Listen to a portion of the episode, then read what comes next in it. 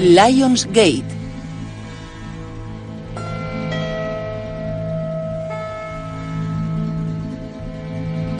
Relativity Media.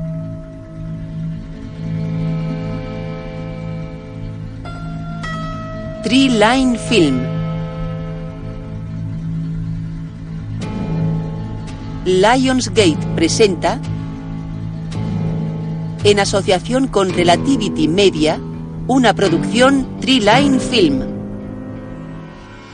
El tren de las 3 y 10 a Yuma. Al anochecer, en un dormitorio, un adolescente enciende un fósforo.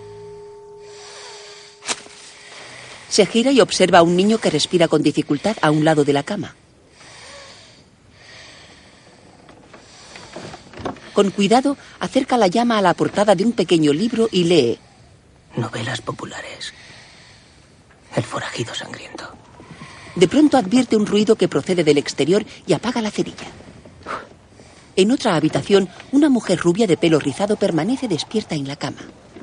A su lado, un hombre de pelo castaño y barba aguarda sosteniendo un rifle. El joven se asoma a la puerta. Este advierte al chico. Tal vez sea el viento. Abre la puerta.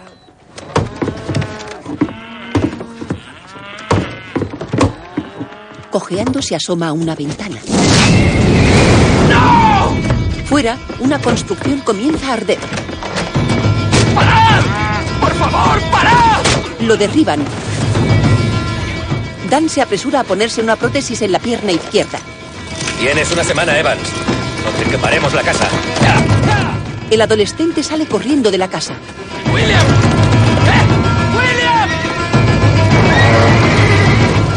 Entra en un establo en llamas.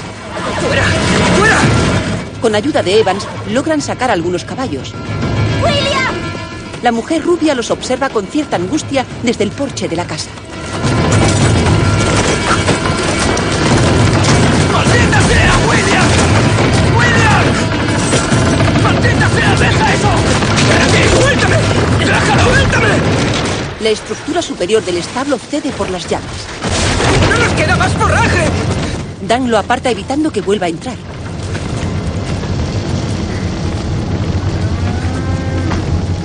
William coge el rifle de Evans que ha quedado en el suelo. Al ver que apunta a los asaltantes, Dan le arrebata el arma. Ya me encargaré yo. No, no lo harás. El chico retrocede lleno de rabia. Desconcertado, Evans vuelve la mirada hacia el establo que continúa ardiendo. A la mañana siguiente, el granjero abre el cajón de una cómoda. De entre la ropa saca una insignia dorada y se la guarda en el bolsillo del pantalón. Preocupado, mira por la ventana los restos humeantes del establo. Se gira y advierte al chico en la puerta de la habitación. El ganado ya estará en la colina. Ve a lavarte, William. Poco después, Dan se asea tras la casa. La mujer rubia se le acerca. Me mentiste. Me dijiste que pagamos a Hollander. Y lo hicimos. Una parte. ¿Cómo compramos el forraje si no? Y el agua de tres meses. Y los medicamentos para Mark. Tenía que elegir entre nuestra familia o saldar la deuda. Deberíamos tomar las decisiones juntos. ¿Tú habrías hecho otra cosa? Ofendida, la mujer retira dos platos de una mesa. Alice, no podemos provocar que llueva. Ni convertir el polvo en pastos. Tampoco evitaremos que Hollander venda nuestras tierras al ferrocarril. El granjero mira al frente pensativo. Es una lástima que los médicos de Essex me salvaran casi toda la pierna. Ahora pagan las pensiones por libra de carne amputada. Alice queda perpleja. Deja de mirarme así. ¿Le dirás al sheriff lo que han hecho esos hombres? El sheriff no hará una mierda. William, Lo primero que haré es llevaros conmigo a recoger el ganado y luego iré al pueblo. ¿Qué harás en el pueblo? Le diré a Hollander que arregle esto. Y que nos pague un nuevo granero. Deberíamos pegarle un tiro, como dice Will. Dan mira a su hijo pequeño y advierte el gesto inquieto de su mujer. Entretanto, en una zona montañosa, un hombre de ojos claros y barba observa con atención un ave rapaz. A continuación, marca unos trazos en un pequeño cuaderno. La presencia de un jinete espanta al animal.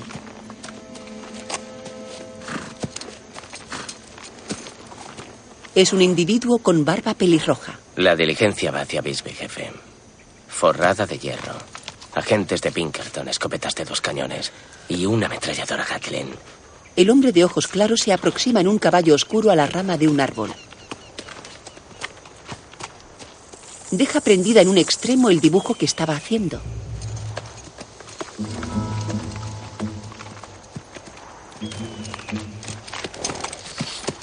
Segundos después, se reúne con un grupo de jinetes.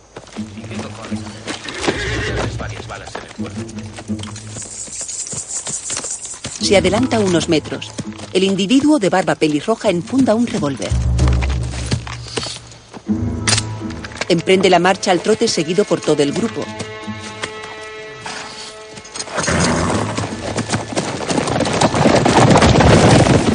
En una pradera, Debiste dejarme que salvara el forraje. Dan Evans se encuentra con la insignia junto a una res malherida. ¿Vas a empeñar eso?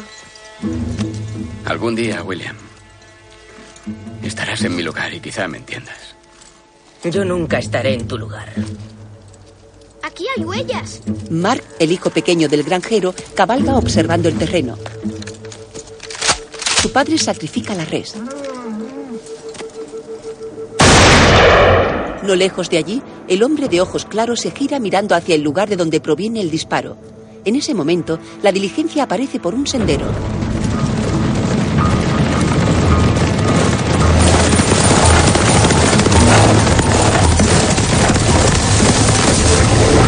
El vehículo blindado de hierro transporta una enorme ametralladora. Dos agentes custodian el arma. Sobre el pescante, junto al conductor, va un hombre de barba cana armado con un rifle. Seis caballos negros tiran del carro. Desde un monte próximo, el jinete de ojos claros observa el sendero. En ese instante ve aparecer la diligencia. A su derecha, un tipo de pelo largo se sitúa con un rifle sobre una roca. De repente, ocho jinetes armados aparecen galopando hacia el vehículo. Esto empieza. El hombre de barbacana avisa a los agentes. Están aquí. Vienen por ahí. En el interior del habitáculo blindado, cuatro hombres se sitúan con rifles. En la roca, el tipo de pelo largo apunta a través de una mira telescópica que lleva incorporada su arma. Los bandidos se echan a un lado al toparse con la diligencia. Desde el pescante, el hombre de barba cana abre fuego. Alcanza a uno de los forajidos haciéndolo caer de la montura. Los agentes disparan con la ametralladora. En la roca, el hombre de pelo largo dispara. El herido se precipita por el sendero. El agente que queda localiza al francotirador.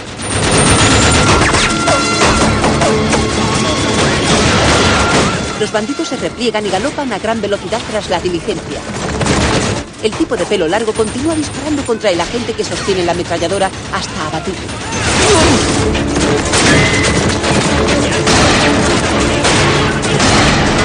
Otro hombre sale del habitáculo y ocupa su lugar.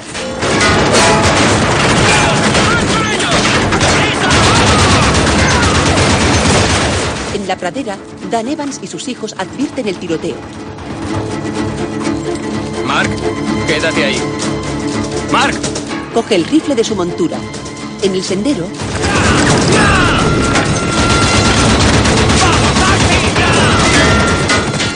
el agente que queda en el habitáculo alcanza a un jinete con el rifle.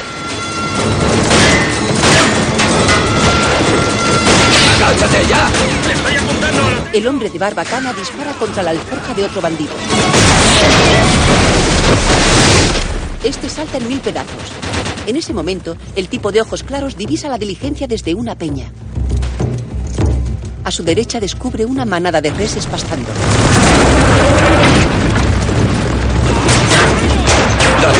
¡Cuidales, que no paren! El jefe de los bandidos conduce el ganado por una ladera. Súbitamente los animales irrumpen en el sendero.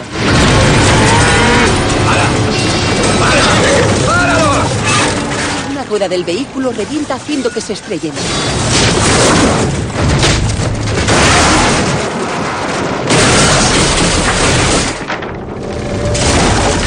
Al instante, la banda de forajidos se acerca al galope.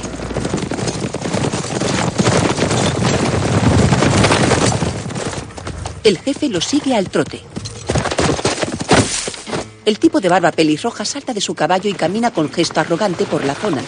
Sin piedad, dispara a un agente que huye. Se dirige a otro que está malherido en el suelo y lo remata.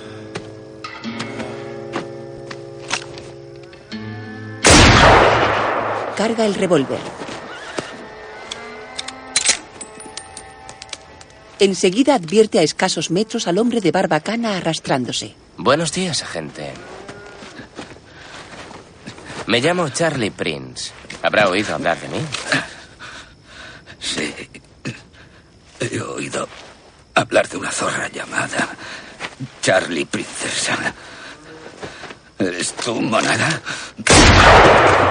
El forajido le ha disparado en el vientre. Odio a los agentes de Pinkerton. Byron McElroy. ¿Cuándo te salieron esas canas, Byron? Vete al infierno, Ben Wade. El jefe de los bandidos echa un vistazo a la diligencia. Hay que ver la que habéis montado. ¿No habéis escatimado en gastos, Byron? La verdad es que habría resultado más barato que me dejarais robarla. Charlie Prince se ha hecho con el rifle de Byron McElroy. Ben desmonta de su caballo. Si vas a matarme, hazlo cuanto antes. No voy a matarte. Así no. McElroy alza la mirada con odio. Eso no cambiará nada, aunque me dejes vivir. Iré a por ti. Me decepcionaría que no lo hicieras. Va a estallar. ¡Va a estallar! Ben Wade se retira unos pasos del carro.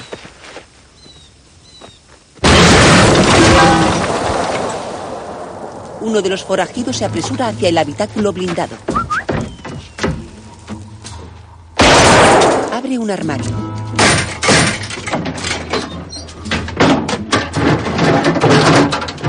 Saca una caja metálica sellada con un candado. Ya fuera, la revienta de un disparo. Le da unas patadas y retira la tapa.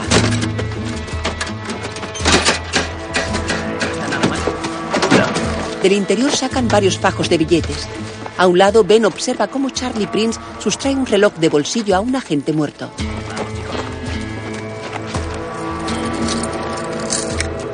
En ese momento, Dan Evans y sus hijos detienen los caballos al pie de la ladera.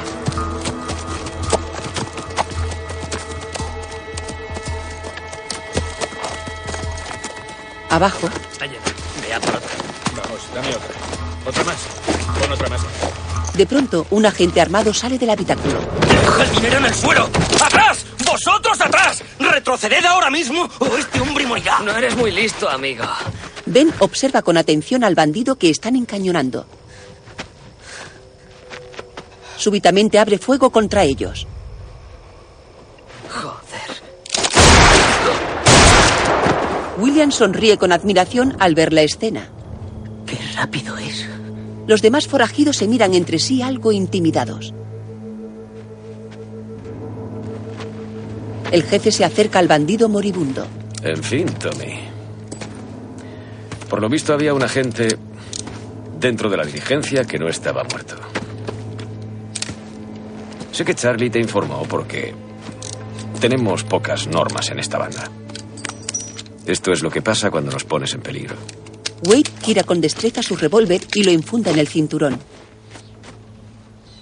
Arriba, Mark, mírame, mírame, sigue mirándome. Retrocede despacio. Despacio, William. William, mírame. Retrocede, maldita sea, William. Mírame. abajo Ben silba a su caballo. Mira con recelo a su alrededor y emprende la marcha al trote hacia la ladera.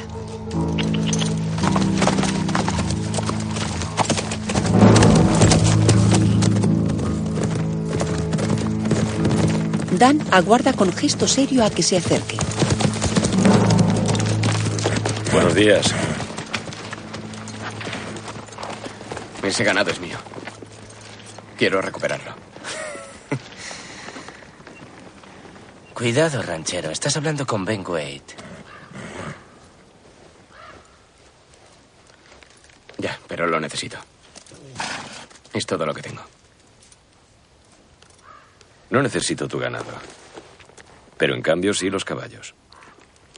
Para que no se te ocurra hacer ninguna tontería. El ranchero desliza la mano por la montura y retira despacio el percutor de su rifle. Levanta el arma y asiente a los forajidos. Ben le responde con el mismo gesto. Dan baja del caballo. Campos. Entrega las riendas al hombre de pelo largo. William desmonta contrariado. Los encontrarás en el camino a Bisbee. Muchachos, Se marchan. Mientras, en una oficina del pueblo, un hombre con bigote observa con inquietud su reloj. Lo más seguro es que se hayan retrasado, señor Butterfield. Los agentes de Pinkerton no se retrasan, por eso se les paga 18 dólares al día. Se dirige a un agente de la ley. Entre tanto,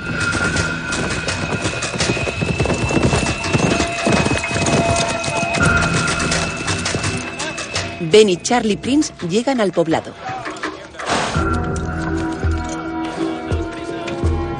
Segundos después, atraviesan la calle principal al trote. El jefe observa a una mujer que barre.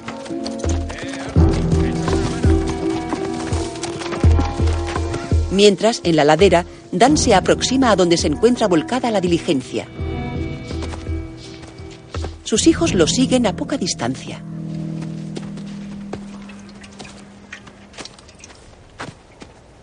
El ranchero se para y observa el cuerpo de un agente.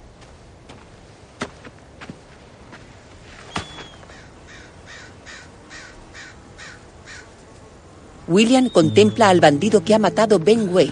Cerca, Ayúdeme a levantarme. Está mal herido. Debería verlo. Que me ayude, maldita sea. a un lado, el chico examina un casquillo de bala mientras su padre incorpora a Byron.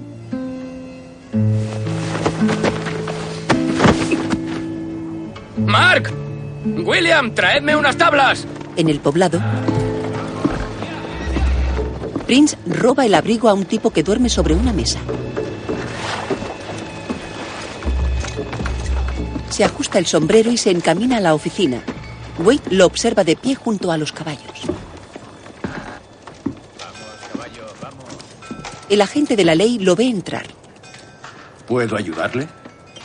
Verán, me parece que han asaltado una diligencia que venía hacia aquí a unas 10 millas. ¡Ah, maldita sea! Ha sido el mismísimo Ben Wade. ¿Cómo sabe que ha sido Wade? Ha sido en las 21 ocasiones anteriores, sheriff. He visto un francotirador mexicano y un apache. Joder, maldita sea. Y, y me han dicho... Vaya, ¿ha visto la mano de Dios? ¿Qué es eso? El revólver de Wade. ¿Y por qué no ha hecho usted algo? Tenían muchas armas, señor. Y todas disparaban balas. Estamos perdiendo tiempo. Ben Wade es muy peligroso. Vayamos con cuidado. Al ver que los hombres salen de la oficina, el jefe de los bandidos se aposta sobre la pared de un local. ¿de dónde viene usted, por cierto? Charlie mira a Wade mientras responde al sheriff. Tom Conrad compró mil cabezas de ganado en México y nos contrató para traerlas. Esboza una sonrisa. Vámonos. Venga, muchachos.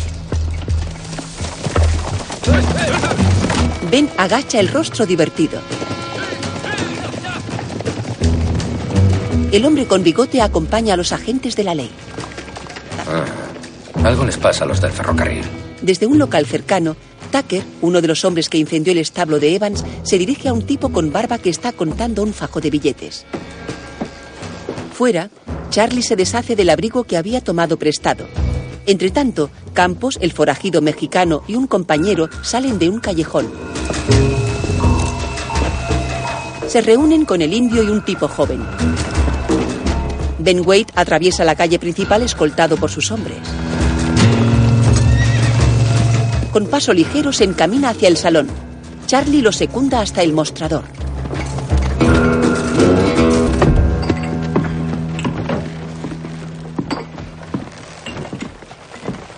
El jefe de los forajidos deja el sombrero a un lado y observa a la mujer que regenta el establecimiento. Señora, whisky para mis amigos. Uno de los bandidos se acerca a la mesa de un cliente adormilado. Váyase, el bar está cerrado. Lo acompaña a la puerta mientras sirven la bebida.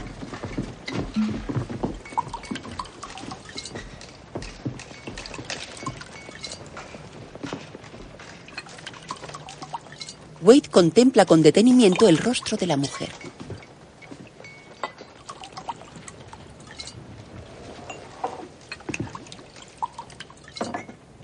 Por los cuatro caídos en la batalla. Y por el jefe, que hoy ha tenido que prescindir de Tommy Darden.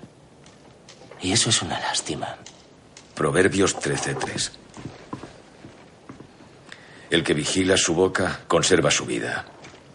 El que abre mucho sus labios al final se pierde. Amén. Tommy era débil. Tommy era estúpido. Tommy está muerto. Ben apura su whisky de un trago. Brindo por eso.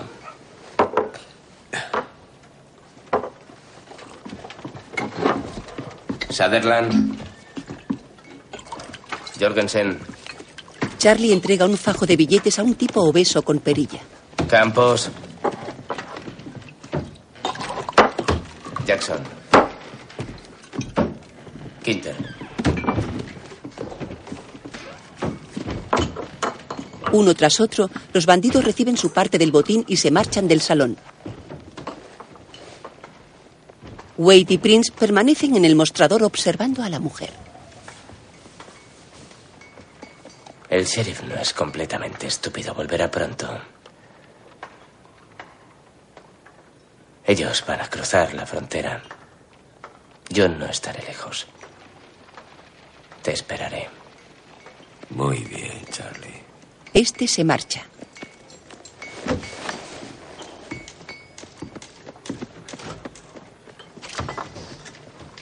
Ben se queda a solas saboreando otro whisky.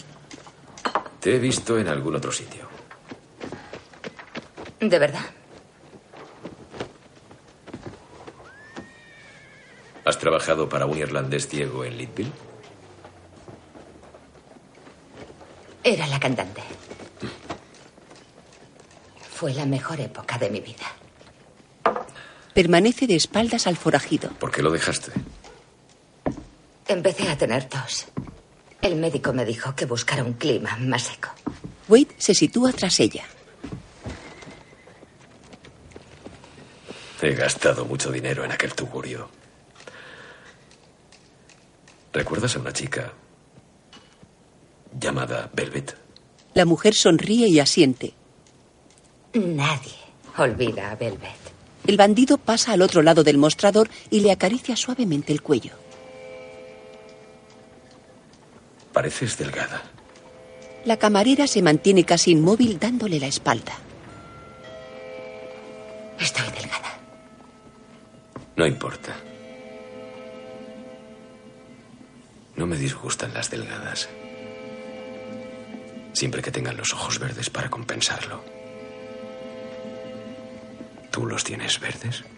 La mujer se gira despacio y lo mira tímidamente. Ben la toma con delicadeza del cuello. Admira su rostro. No importa. No tienen que ser verdes. La besa en los labios. Mientras, en la pradera, Dan Evans remolca a Byron en una improvisada camilla hecha con tablas. ¿Crees que nos han mentido? ¿Que nos han robado los caballos? No necesitan nuestros caballos de mierda. No hables así. Mark y William caminan tras su padre. Segundos después, descubren los tres caballos atados a un árbol. El ranchero desata las riendas. Lo llevaré yo solo al pueblo. Vosotros recoged el ganado. No lo agotéis, no puedo perder ninguno más. Oiga, vamos a tener que levantarle para subirle al caballo. William advierte algo. Ya llega la caballería. Los agentes de la ley se aproximan al galope. Haced lo que os he dicho.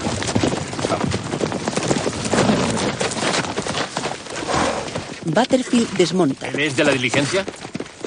El único superviviente. Señor McElroy, ¿puede oírme? Ha sido Ben Wade. Señor McElroy, ¿puede oírme? Señor, este hombre necesita un médico. ¿Has visto hacia dónde iba Evans? Yo diría que a Bisbee. Butterfield y los agentes se miran con asombro. Entretanto, en una habitación, Ben dibuja sentado en un sillón. Se esmera trazando la cadera desnuda de la mujer. En ese instante, el sheriff y sus hombres regresan. Ben Wade lo advierte desde una ventana y sonríe. A continuación, deja el cuaderno sobre una mesa y se dirige a la cama.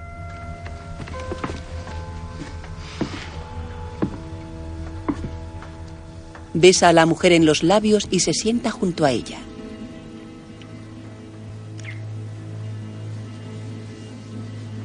¿Sabes?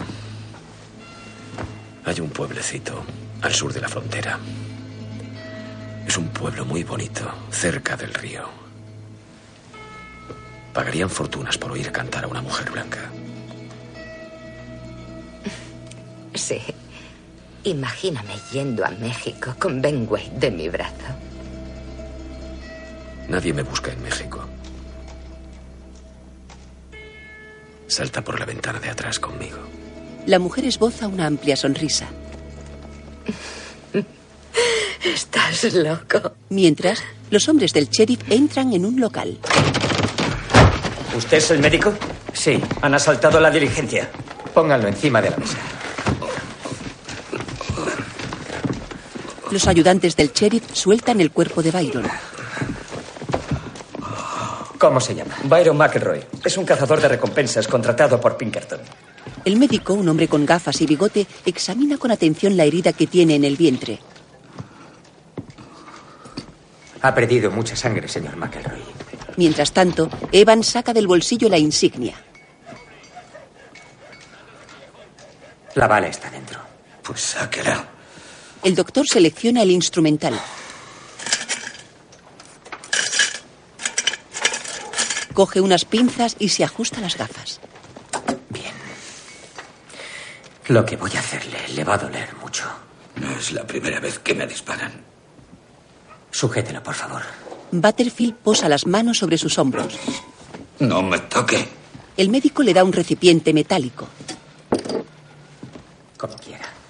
Butterfield se retira un poco de la mesa apartando los ojos. Con gesto serio, Dan sale a la calle.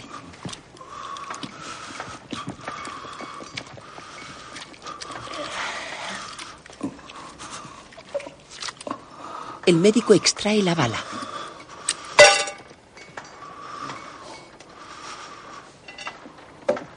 McElroy mira hacia un mueble donde hay unos frascos de formol que contienen crías de animales.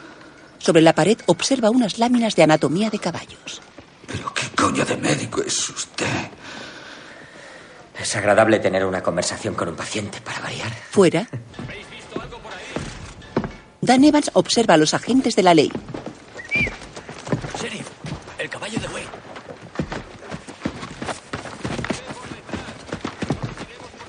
El ranchero continúa caminando hacia la entrada de un local. Allí, Tucker y el tipo con barba observan a los ayudantes del sheriff.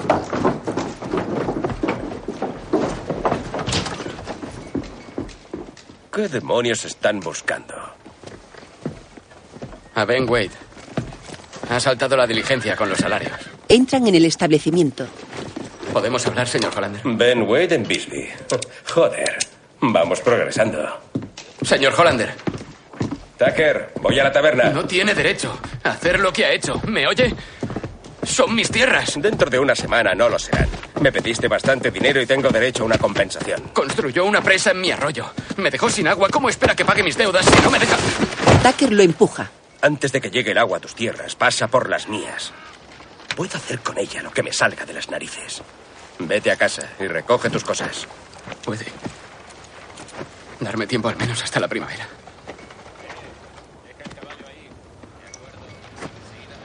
Las cosas van a cambiar. Dan ha sacado la insignia y se la muestra al usurero. A veces el hombre tiene que ser muy grande para ver lo pequeño que es. El ferrocarril llega, Dan. Y tus tierras valen más si no estás. Hollander se marcha dejando al ranchero perplejo. Al ver que Tucker se interpone en su camino, decide retroceder hasta su caballo y sacar de la montura el rifle.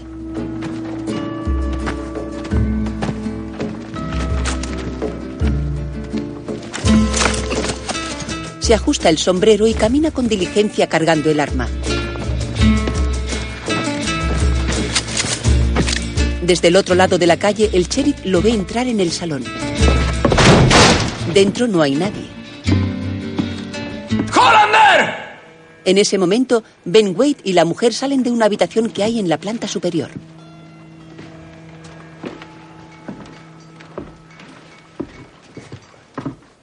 Pareces enfadado, ranchero. ¿Estás buscando pelea? Dan, ¿quieres una copa? No, gracias. Has recuperado tus caballos, ¿no?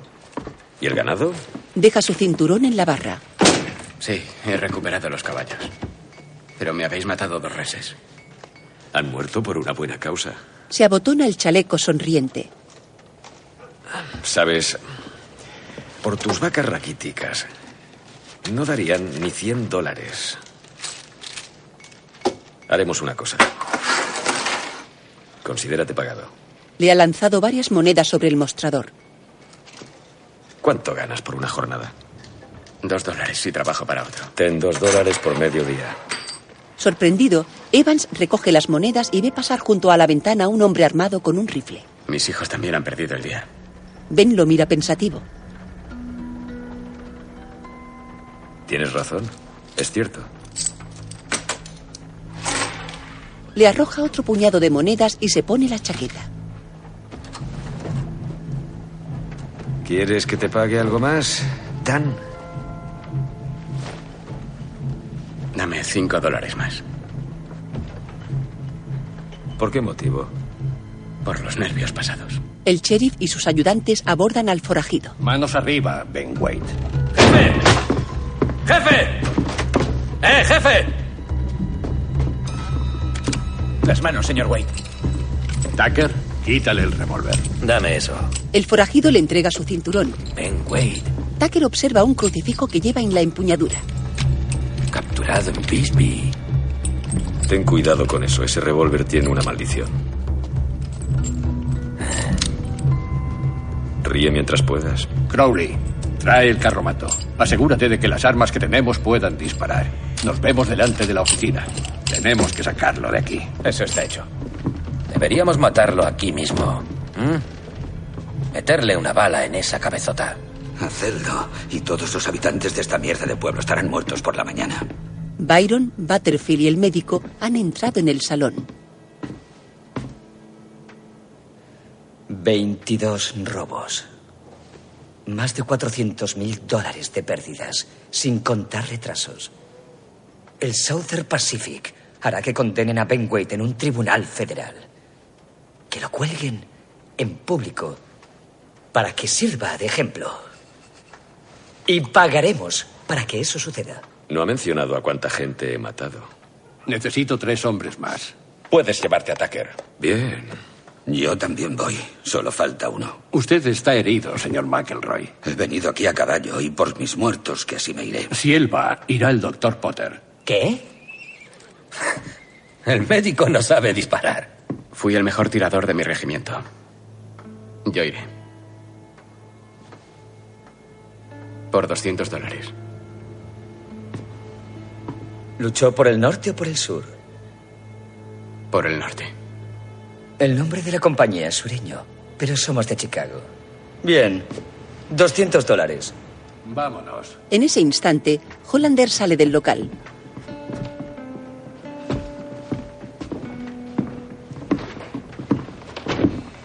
Dan se aproxima a Butterfield. Gracias. Dígalo cuando lleguemos. Ben abandona el salón escoltado por el sheriff, el cazarrecompensas y el ranchero.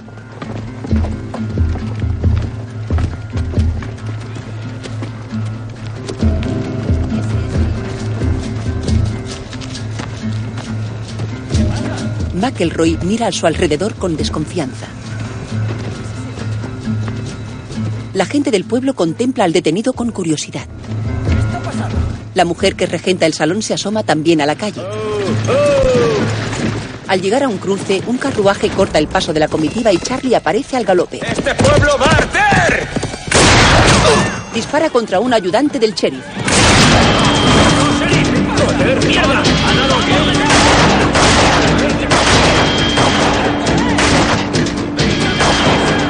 Dan le apunta mientras conducen a Ben a un carro con una celda. El sheriff lo empuja al interior. Segundos después, Tucker sella la puerta con una cadena.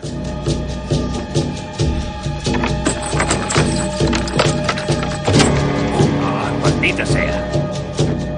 Evans, Crowley, Tucker, debéis salir ya. Id al rancho de Evans. Yo iré con la diligencia. Al instante, el vehículo emprende la marcha por la pradera.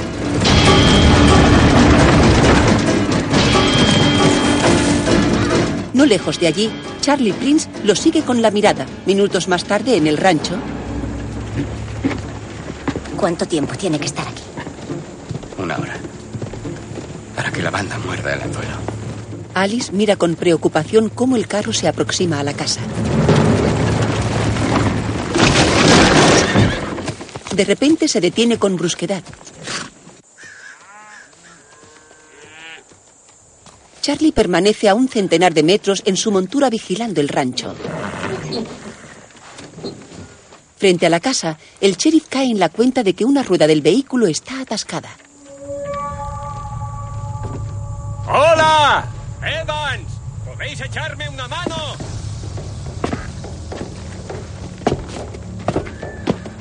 Tucker, Crowley y el ranchero se aproximan. No sé qué estará cocinando tu mujer, pero huele bien, Evans. Este coge un madero del suelo y acelera el paso. En ese momento el sheriff abre la celda donde se encuentra el forajido.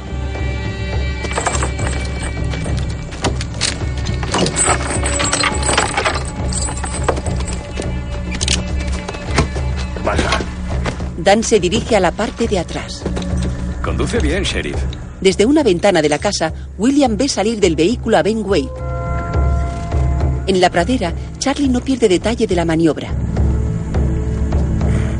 Crowley le cambia el sombrero al bandido. No jugaré al póker en este pueblo. Ya está, sheriff. Puede contar. Uno, dos, tres. ¡Ea! Evans y Tucker hacen palanca en la parte trasera. El vehículo sale del atolladero.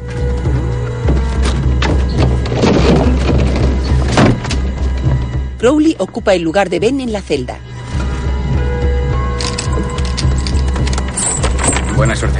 Le da las llaves al sheriff. A la vuelta nos visitará, ¿verdad? No lo dudes. ¡Vámonos! ¡Ya! El agente fustiga a los caballos y reemprende la marcha. Charlie comienza a seguirlo. En el rancho, Dan vuelve a su casa por el rifle.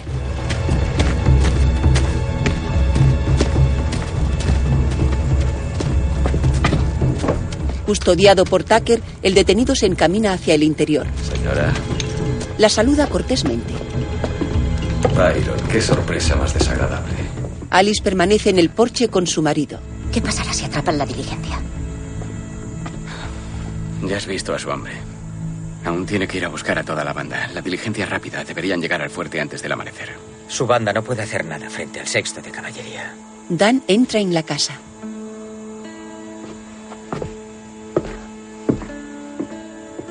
Al anochecer, Potter, el médico, observa desde el porche los restos del establo y se dirige a Tucker.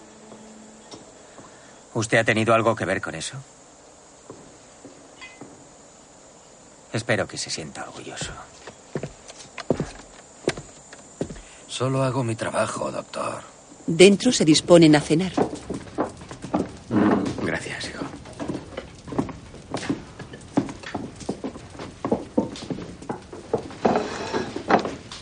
William trae un plato de sopa a Ben. Alice deja el pan y se sienta. Nosotros bendecimos la mesa. No pretendemos enseñar modales a los demás. ¿No se bendice también por los asesinos? La bendición es para todos. ¿Y no lo hacemos? Mark. Me gustaría que lo hicieran. Byron McElroy los observa apartado de la mesa empuñando un rifle. Dios, Padre, Señor y Salvador, gracias por tu amor y tu bondad. Te rogamos que bendigas los alimentos que vamos a tomar y que bendigas a quienes lo comparten con nosotros hoy. Amén. Amén. Amén. Si mi padre quiere, puede matarte de un tiro. Puede acertar a una liebre a 50 yardas. Disparar a un animal es muy diferente a disparar a un hombre, hijo. No, no lo es. Al menos para mí. Preguntadle a Byron. Sí, Byron ha matado a montones de personas. Hombres, mujeres, niños, mineros, apaches. No he matado a nadie que no se lo mereciera. Mm. A los ojos de los hombres. Todos sus caminos son rectos, pero es Dios quien pesa los corazones. Proverbios 21.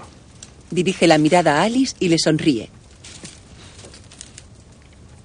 Evans, sentado a su derecha, mira con gravedad al forajido que intenta cortar con el tenedor un trozo de carne. Dan. Este suelta los cubiertos y se acerca a Wade. ¿Come más si está nervioso, señor Butterfield? Ah, vaya, gracias, Dan. Es muy amable por tu parte, te lo agradezco. Córtala, sí. Eh, ¿Podrías quitarme la grasa? No me gusta nada la grasa, ¿eh? ¿Me quitas eso? Y la... Ternilla, no me gusta la ternilla. El ranchero continúa troceando la carne bajo la atenta mirada de Ben. ¿Te puedo preguntar qué te produjo esa cojera, Dan? No le cuente nada, señor Evans. ¿Cuál fue tu regimiento? Segunda compañía de francotiradores de Linfield, Massachusetts.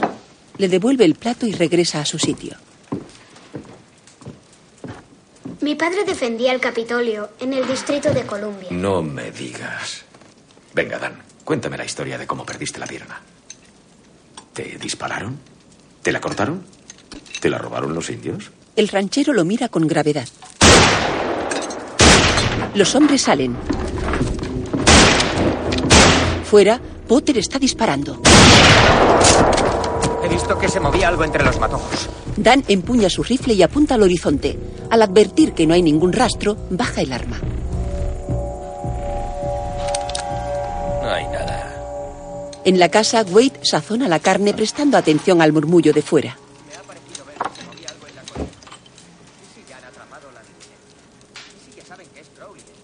Sonríe levemente y se dirige a la mujer de Evans. ¿Conoce usted San Francisco? Si no le importa, señor Wade, prefiero que no hablemos. ¿Nunca ha estado en San Francisco? No. Conocí a una chica allí, hija de un capitán de barco. Tenía los ojos verdes más bonitos. Los más verdes que he visto. Alice se muestra incómoda. Ben la admira con gesto serio. Como los suyos. Ella esboza una sonrisa. Yo la miraba fijamente a los ojos y cambiaban de color delante de mí. Todos los colores del mar. El bandido la observa fijamente. Dan contempla en silencio la escena a un lado del salón. ¿Cómo se llamaba usted? Alice. El ranchero se dirige a una habitación. Alice.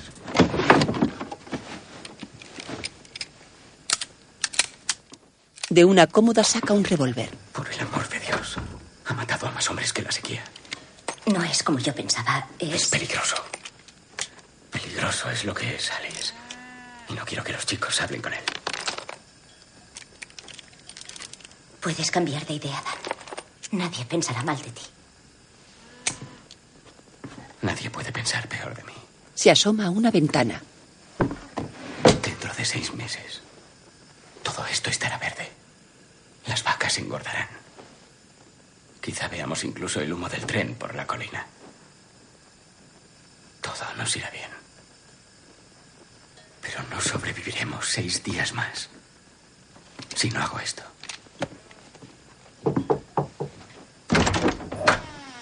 Disculpa, Dan. McElroy dice que cinco minutos. Alice se aproxima a su marido y lo mira fijamente a los ojos. ¿Crees que es demasiado para mí? Es un asesino. Entonces alguien debe tener la dignidad de llevarlo ante la justicia. Su mujer se muestra perpleja. ¿En qué estás pensando? No estoy solo en esto. Confía un poco en mí. Benway tiene una banda. Y esta noche están ahí fuera, en algún lugar. Si no voy, tenemos que recogerlo todo y marcharnos hacia Dios sabe dónde, sin esperanza y sin nada. Estoy cansado, Alice. Estoy cansado de ver a mis hijos pasando hambre. Cansado de ver cómo me miran.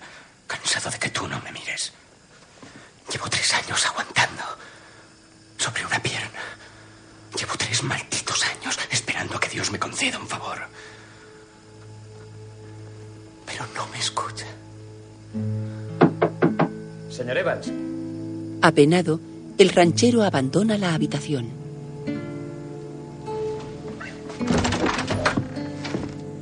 Fuera, Tucker aborda al prisionero. Eh, no, no, no, no, no. Tu caballo me lo quedo yo. Venga, andando. Vamos. Frente al porche, el hijo pequeño de Evans termina de preparar la silla de montar. Pórtate bien, Mark. Sí, papá. Se acerca al joven. William, Quiero ir contigo. no puedes. Puedo ayudar. Solo tienes 14 años. Puedo cabalgar más rápido y disparar mejor que cualquiera de ellos. El agente de Pinkerton está mal herido. El doctor y el del ferrocarril son un lastre y el otro cabrón. William. No tengo tiempo de discutir. Te necesito aquí. Y ya está. Ya está. Contrariado, se dirige a la casa. En fin, muchachos. ¿A dónde vamos? No es asunto tuyo a dónde vayamos, Wade. Eres un prisionero.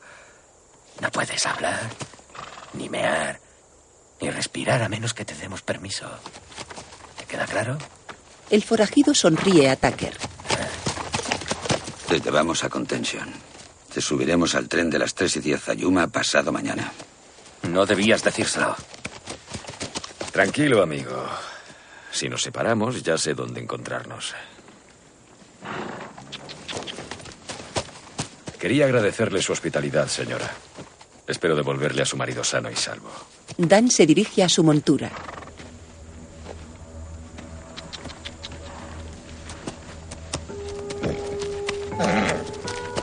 Poco a poco, los hombres emprenden la marcha. Alice permanece en el porche de la casa. Poco después, en una habitación,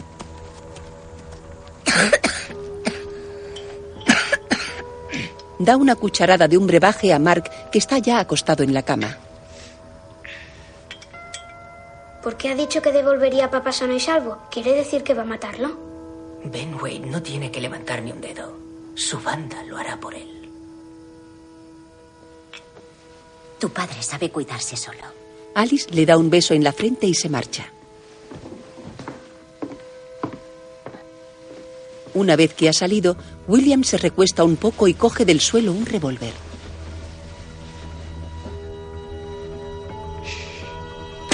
Lo guarda en una bolsa de tela y sale por la ventana.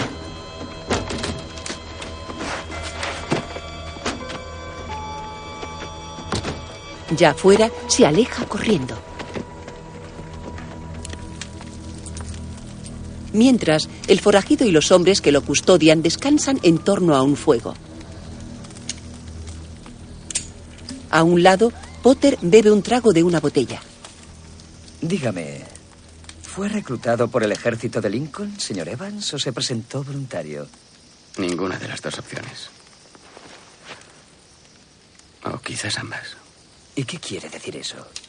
Significa que fui voluntario En la Reserva del Estado de Massachusetts. Luego, en 1862, cuando el gobierno federal tenía escasez de hombres, convocó a las milicias para proteger Washington.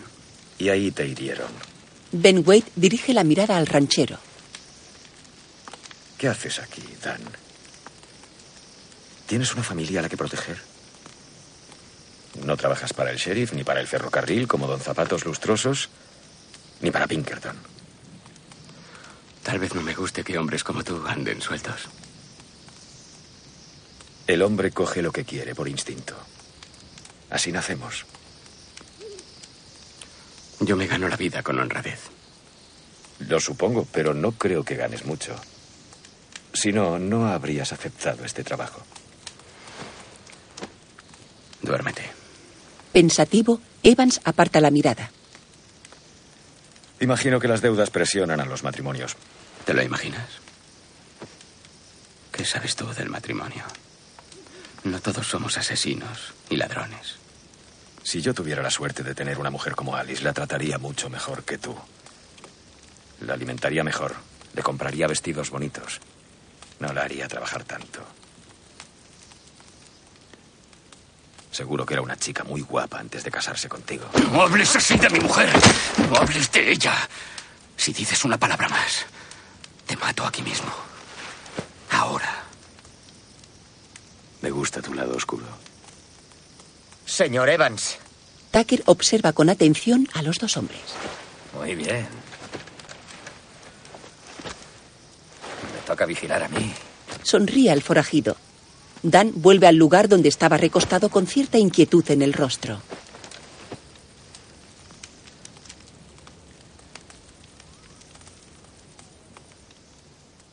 Poco después, no lejos de allí, William descansa frente a un pequeño fuego. Mientras, Tucker, recostado cerca de Wade, se entretiene cantando.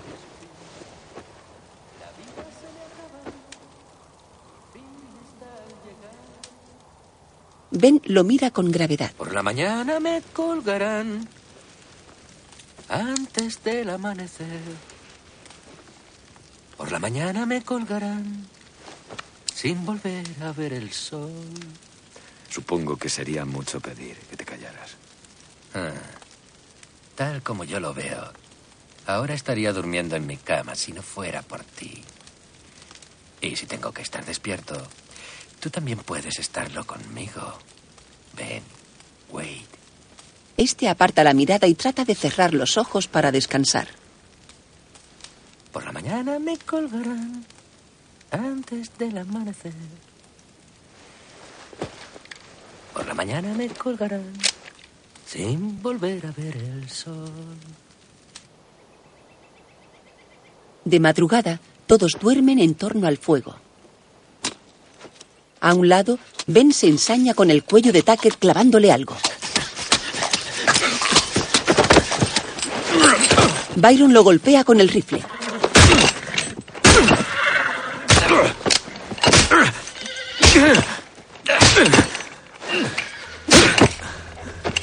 Butterfield le apunta con un revólver. Ya basta. Ya basta. Ya basta, McElroy. Dan aparta al cazarrecompensas. Arrodillado junto al cadáver, Potter sostiene un tenedor ensangrentado. Tenemos que enterrarlo. Para perder el tiempo cavando una tumba, más vale que cabe otra para usted. Vamos. Monten. Por la mañana me colgarán. Wade se limpia las heridas de la comisura de los labios. Sin volver a ver el sol.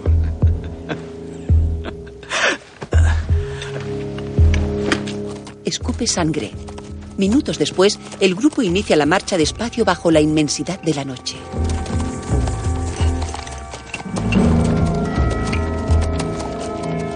Más adelante se aproximan a una enorme pared rocosa. Poco a poco los primeros rayos de luz comienzan a aparecer. Horas más tarde, el carro con la celda avanza por una llanura.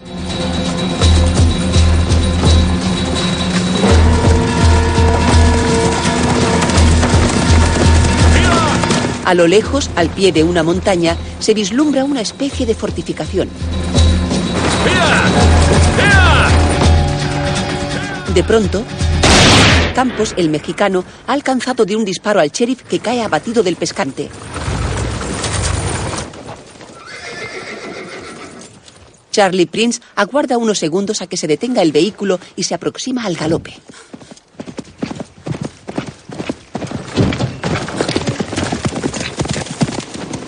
Desmonta de un salto y se dirige a la celda. No te preocupes, jefe. Te sacaremos de ahí ahora mismo. Crowley lo ha herido levemente en el cuello.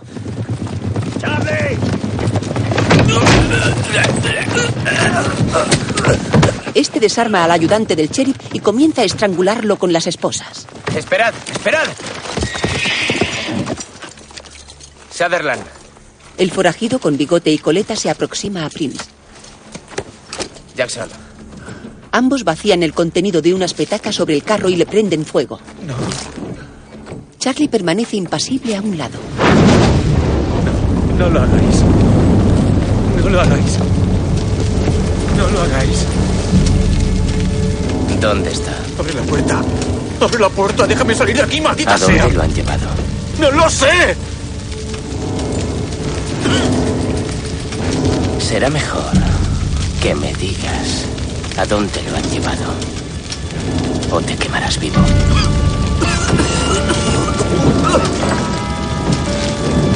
¡Contention! ¿De acuerdo? ¡Para contention! ¡Le subieron al tren de las 3 y 10! ¡A la prisión de Yuma! ¡Mañana! Tras obtener la información, el bandido se dirige a su montura. ¡Sacadme de aquí!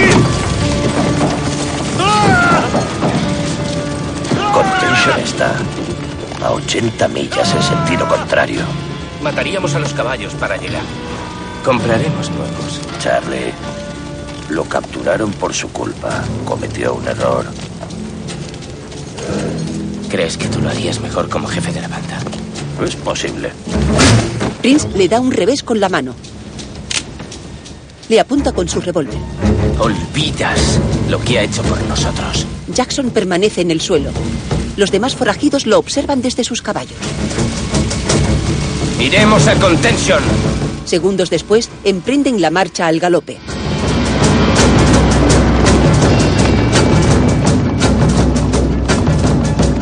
Entretanto, en las montañas, Ya os advertí. Byron divisa a la banda con ayuda de unos prismáticos. Podemos tomar un atajo. ¿Un atajo? Por el paso. Nos llevará directo a Contention. ¿Por qué no ha dicho nada antes? Es territorio apache. Creía que el gobierno les había dado tierras. Quedan los que se negaron a irse. Yo no iría por ese paso. ¿Prefiere que tomemos el camino largo? Eso es. ¿Y que sus hombres nos atrapen? Señor Butterfield, los apaches que viven en ese paso son los que se quedaron para luchar. Les encanta matar. No saldréis vivos. McEnroy echa otro vistazo. Vamos a arriesgarnos. Mientras, la banda de Ben Wade atraviesa cabalgando la llanura.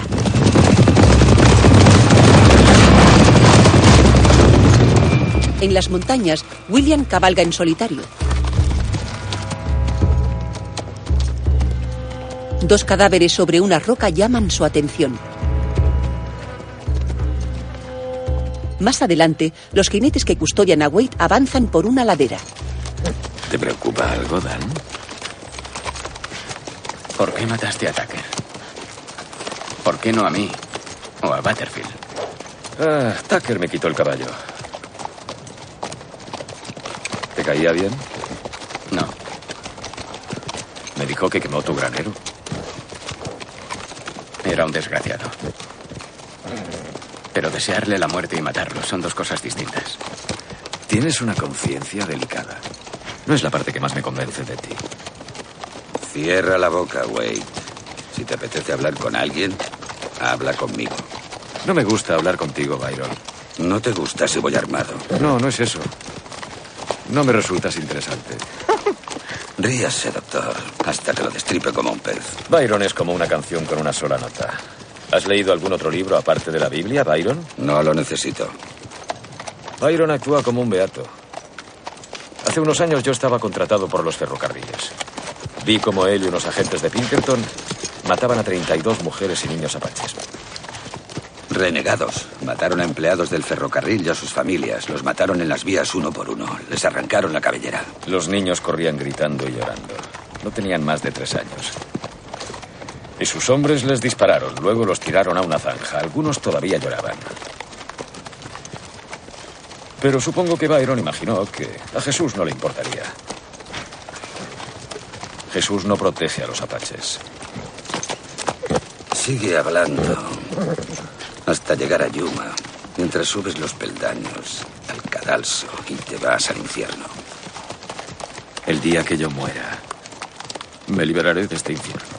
Yo sentiría lo mismo si procediera de la semilla de un sepulturero borracho y del vientre podrido de una puta. Súbitamente Ben se abalanza sobre Byron y caen al suelo. El forajido comienza a golpearlo con las manos esposadas.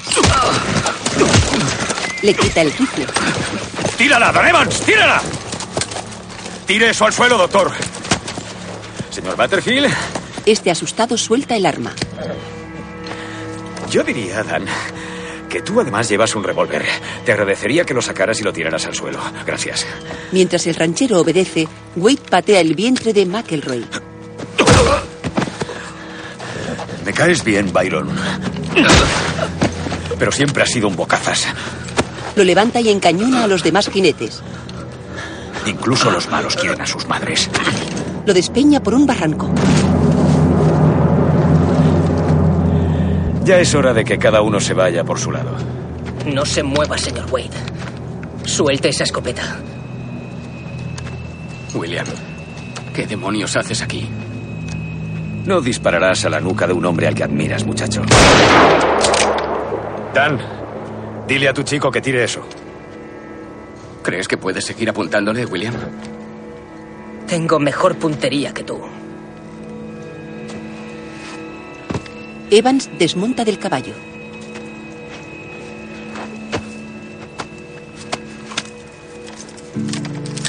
Recoge del suelo su rifle y se aproxima al forajido. Sin perderlo de vista, recupera el arma de Byron. William permanece inmóvil encañonándolo con un revólver. Al anochecer, en torno a un fuego, el joven se distrae barajando unos naipes.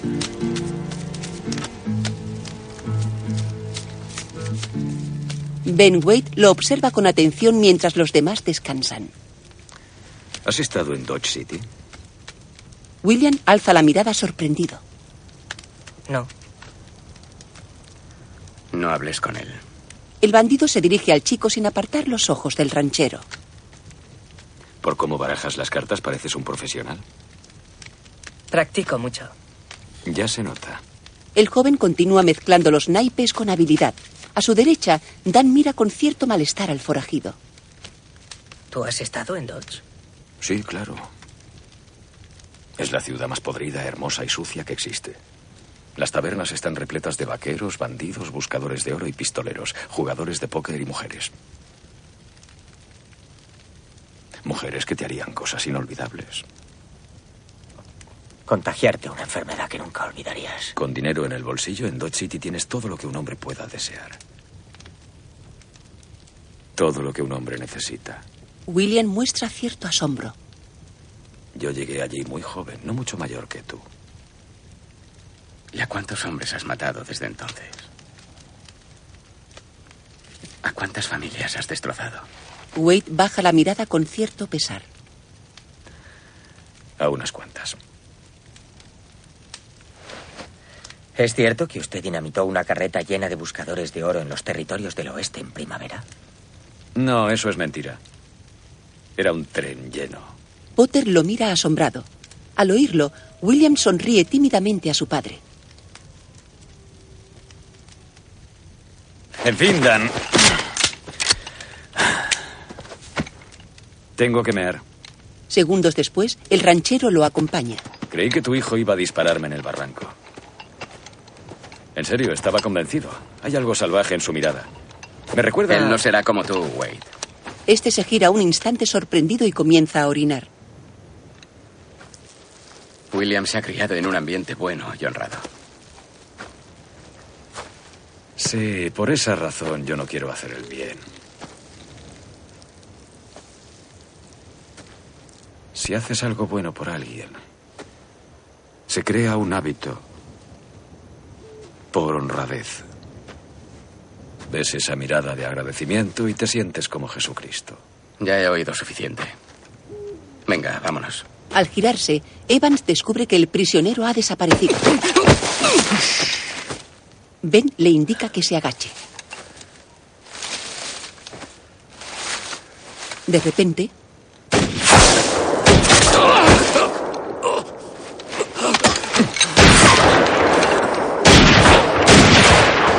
el ranchero ha sido alcanzado por un disparo. Al advertir el ruido, los demás hombres cogen sus armas. Se apresuran a auxiliar a Dan. Los disparos provienen de una montaña. Ben y el chico arrastran como pueden el cuerpo del ranchero.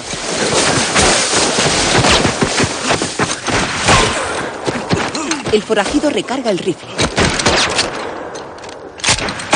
Son tres hombres. ¿De los tuyos?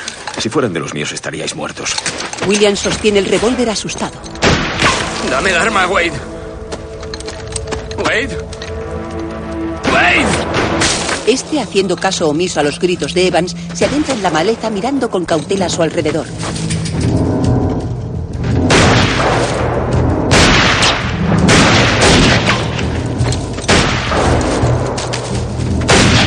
Trata de localizar a los francotiradores.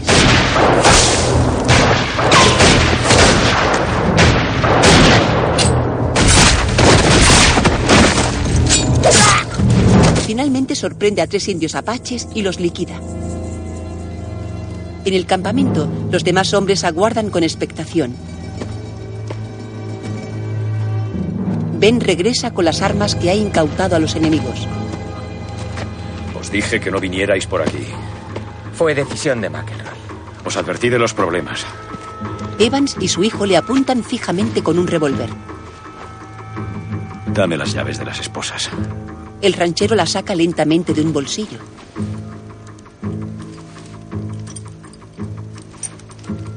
Cuando éste se aproxima para recogerlas, las tira lejos de su alcance. Ofuscado, Ben le patea la cara. Minutos después, Dan recupera el conocimiento.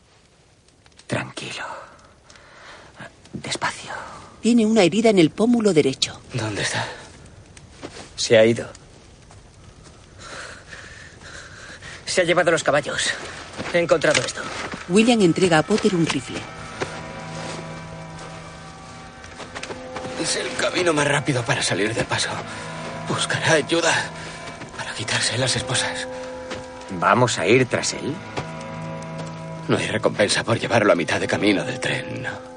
Al amanecer, Ben cabalga tirando de las riendas de cuatro caballos.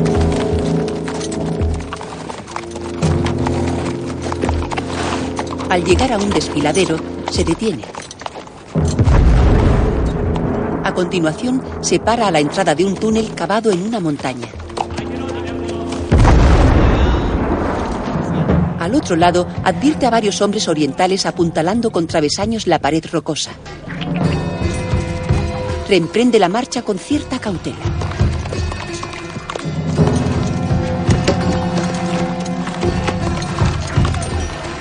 Al llegar al otro lado descubre a un centenar de hombres y mujeres orientales trabajando en un sendero.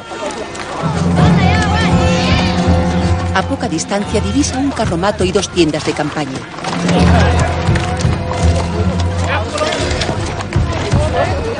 A su izquierda, una mujer que tiende algo en un cordel lo sorprende. Más abajo, otras dos lavan ropa en un arroyo. Mientras, en una caravana, un hombre con barba y sombrero arregla un aparato de telégrafo. Voy a ser sincero. Me gusta su comida, algunas cosas, pero de ahí a pagarles 40 dólares al mes como a los norirlandeses.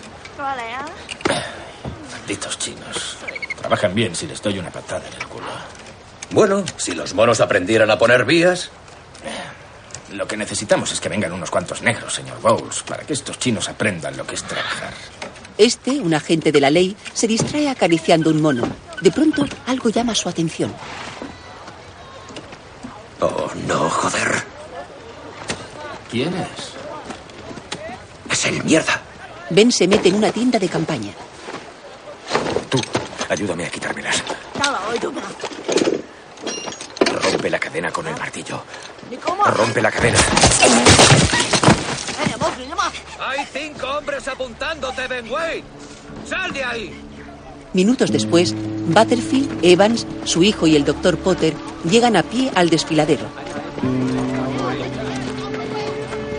William, que camina en último lugar, parece asombrado por los rasgos orientales de los trabajadores. Delante, Butterfield advierte algo y se detiene. Los caballos. Los animales se encuentran atados junto al carromato. Los tres hombres y el chico se aproximan a la parte de atrás.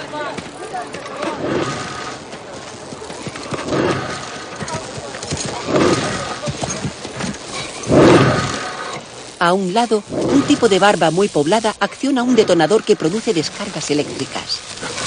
¿Qué diablos pasa aquí? Señor Butterfield, ¿han terminado en Bisbee? Señor Bowles. El agente de la ley se pone en pie y observa a los hombres que acompañan al funcionario. Dense prisa. Volaremos el último tramo de las montañas esta semana. Ese de ahí es mi prisionero. Me lo llevo a Contention para el tren que va a la prisión de Yuma. ¿Qué prisionero? Venga, señor Bowles, ese de ahí es Ben Wade. Ben Wade mató a mi hermano delante de mí hace seis años en Abilene.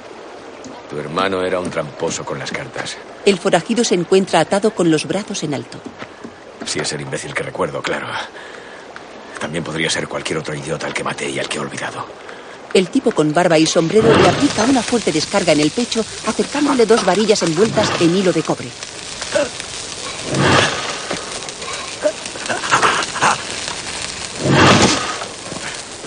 No puede hacer eso, es inmoral.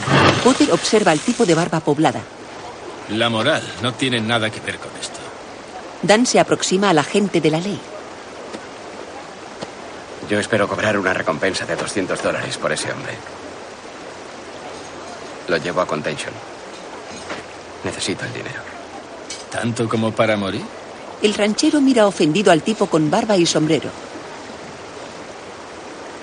A un lado, Potter desliza la mano hasta una pala.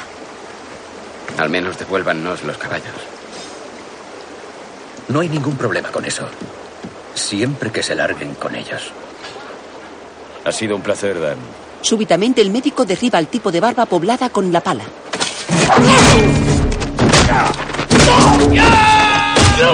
Ben aparta de un puntapié al que le está torturando.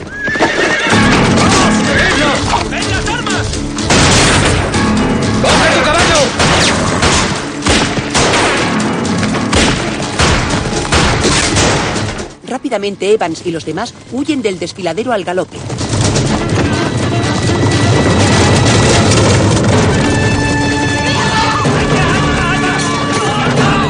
Los trabajadores chinos corren asustados de un lado a otro del sendero. ¿Has visto cómo le dado con la pala? Potter cae abatido.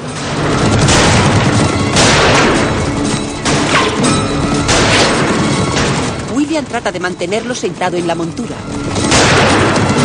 En el túnel, Ben le enseña unos cartuchos de dinamita que ha robado.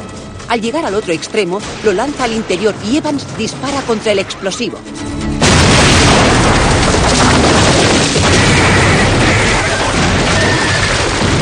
Bols y sus hombres retroceden. Ah, ¡Maldita sea! Ya a salvo, Butterfield ayuda al chico a bajar del caballo al doctor. El ranchero desmonta y se acerca a examinarlo. Lo hemos conseguido. Nos hemos escapado. Sí, doctor. Lo hemos logrado. Gracias a usted. Dan le sonríe con gratitud mientras contempla cómo su vida se va apagando. Alzando la mirada, el ranchero divisa a lo lejos en la llanura un pueblo.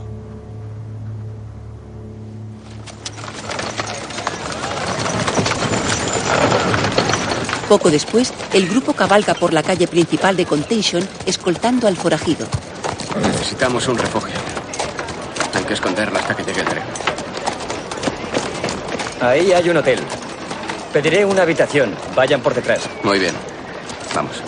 Ben y el chico siguen a Dan hasta un callejón.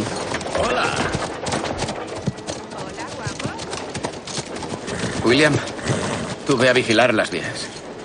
Si los ves venir. Sí, te aviso. William, Dan asiente con la cabeza tratando de dar confianza a su hijo.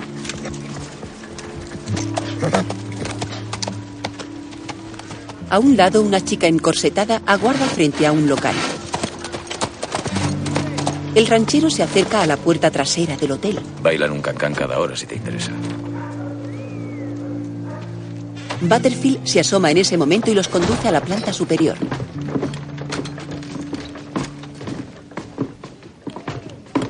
Abre la habitación número 7.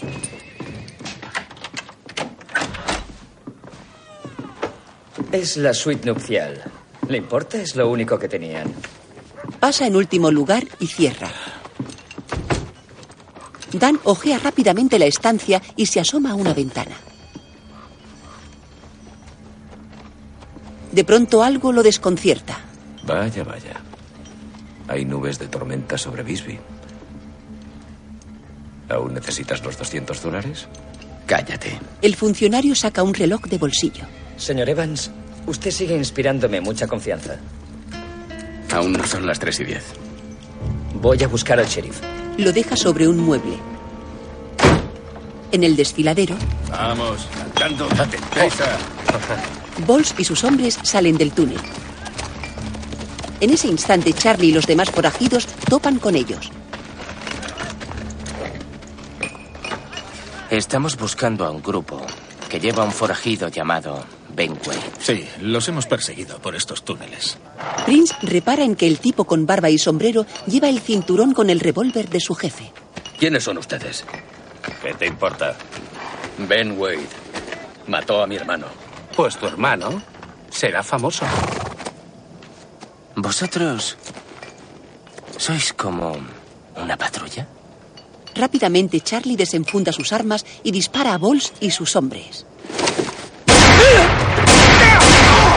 Estos caen de inmediato fulminados. Odio las patrullas. Entretanto, en la habitación del hotel, Dan coge el reloj del funcionario y se sienta en un sillón cerca de la ventana. Esta es la suite nupcial. A saber cuántas novias habrán tenido esta vista.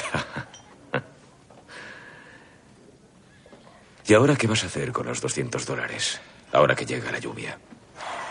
Debo dinero, Wade. La sequía me llevó a la ruina. ¿Qué te parecería doblar esa cantidad? ¿Podrías pagar las deudas? ¿Comprar 100 vacas? Y construir un granero. ¿Y cómo voy a conseguir doblarla? Bajando el arma y dejándome salir por la puerta. Eso vale 400 dólares. ¿Crees que ese es mi precio? No. No, tu precio es mil. Mil dólares. Hay diez veces esa cantidad en la diligencia de Butterfield. Ah, sí. ¿Quieres mi parte, Dan? Es toda tuya. Y eso no es insensato. Teniendo en cuenta que estás tan seguro de que tus hombres vendrán a buscarte. Estoy seguro. Tanto como de que hay justicia divina. Pero me gusta poner las cosas fáciles. Imagínate lo que podrías hacer con mil dólares. Contratarías un par de hombres para tu rancho. Tus chicos irían a la escuela, se formarían. ¿Y qué me dices de Alice? Ella sería la orgullosa mujer de un auténtico ranchero de Arizona.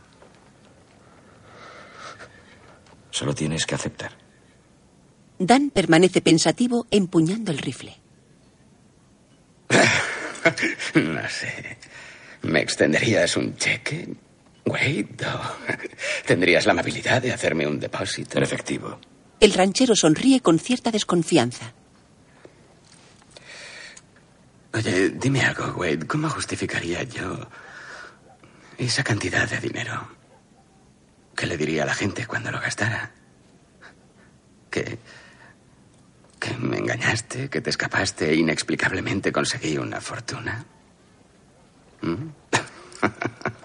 no. ¿Crees que la gente es idiota? No tienen por qué saberlo. Wade permanece tumbado cómodamente en la cama. ¿Sabes qué? Hazme un favor. No me hables durante un rato. ¿Todavía no somos amigos? No. No lo somos. Cuando falten cinco minutos para las tres, seremos más amigos de lo que crees. El forajido sonríe mientras observa distraído la cadena de las esposas. Por la mañana me colgarán antes del amanecer. Por la mañana me colgarán sin volver a ver el sol. Dan ha dejado sobre la ventana el reloj de bolsillo. En la esfera puede verse que marca las dos y cuarto de la tarde. Inquieto, acude a la puerta. ¿Quién es? Soy yo, Dan. Traigo ayuda. Hace un buen rato que se fue, señor Butterfield. ¿Cómo sé que no le están apuntando con un arma? Alguien desliza una estrella del sheriff por debajo. Evans la coge y retira el pestillo de la puerta.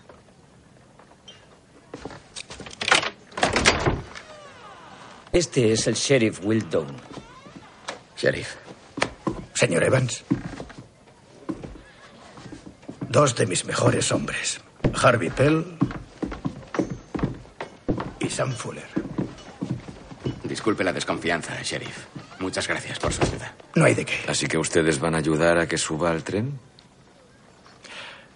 Quizá no se lo parezca, señor Wade. Pero en este pueblo existe la ley y el orden como en todos. Qué alivio. Me siento mucho mejor, sheriff. ¿Cuánto les paga Butterfield? Eso no es asunto suyo. ¿Usted nos acompañará? Por supuesto que iré con ustedes. Todo el camino. Tiene mi palabra, Dan. Así seremos cinco. Es un buen número. No es suficiente.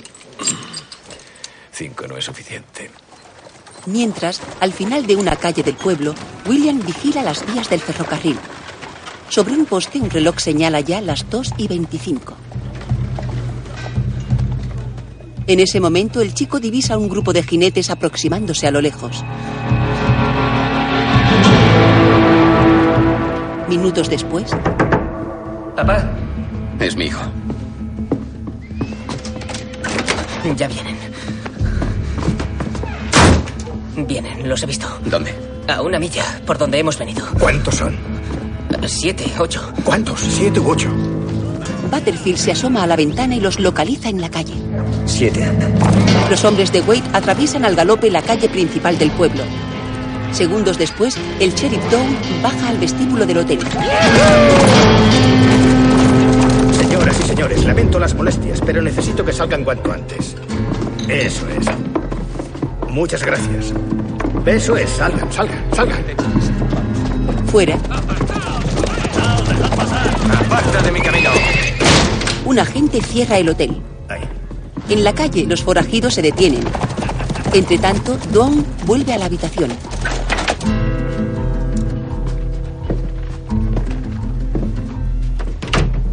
William observa a los forajidos por la ventana. Un agente los vigila con atención. Son muchos. No pensaba que vendría con toda la banda. Abajo, el barman del hotel se acerca a una ventana.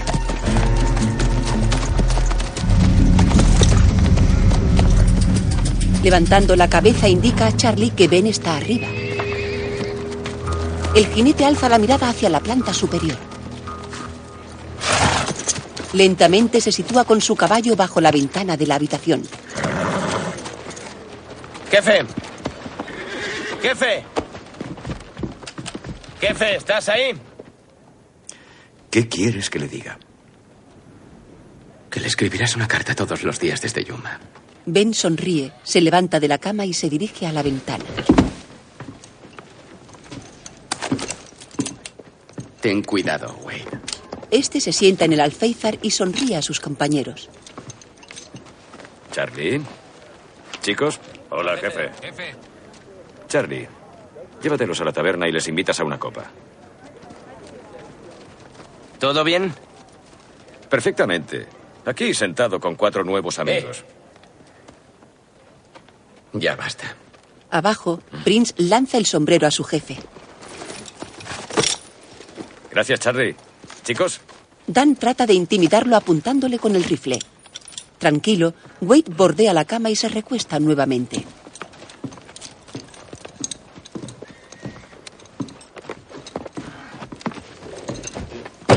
El sheriff Down se asoma para ver a los forajidos.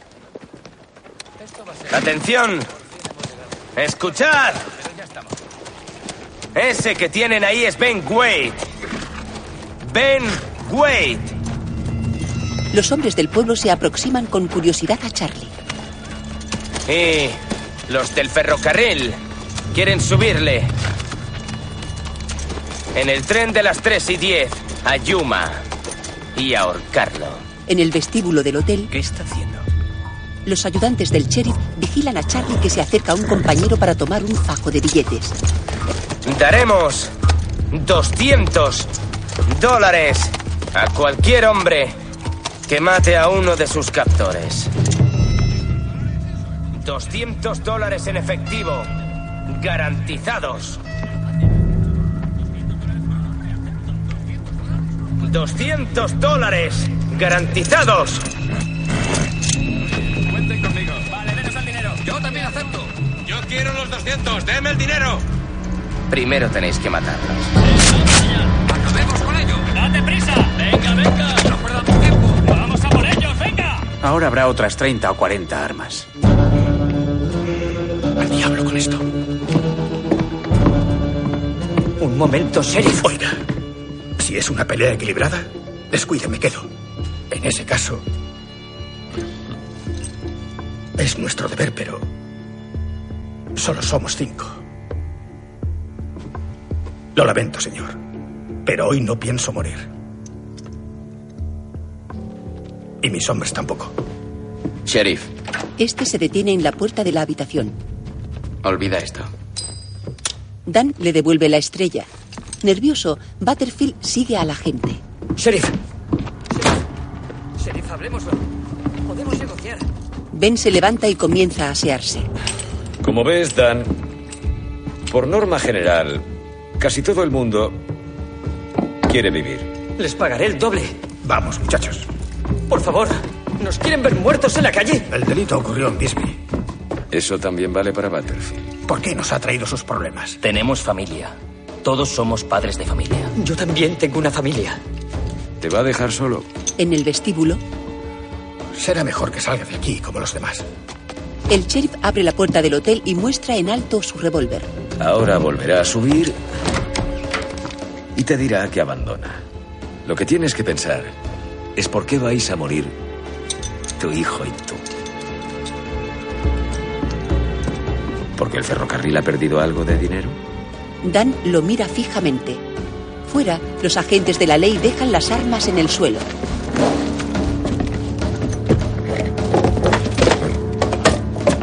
Súbitamente los forajidos los acribillan.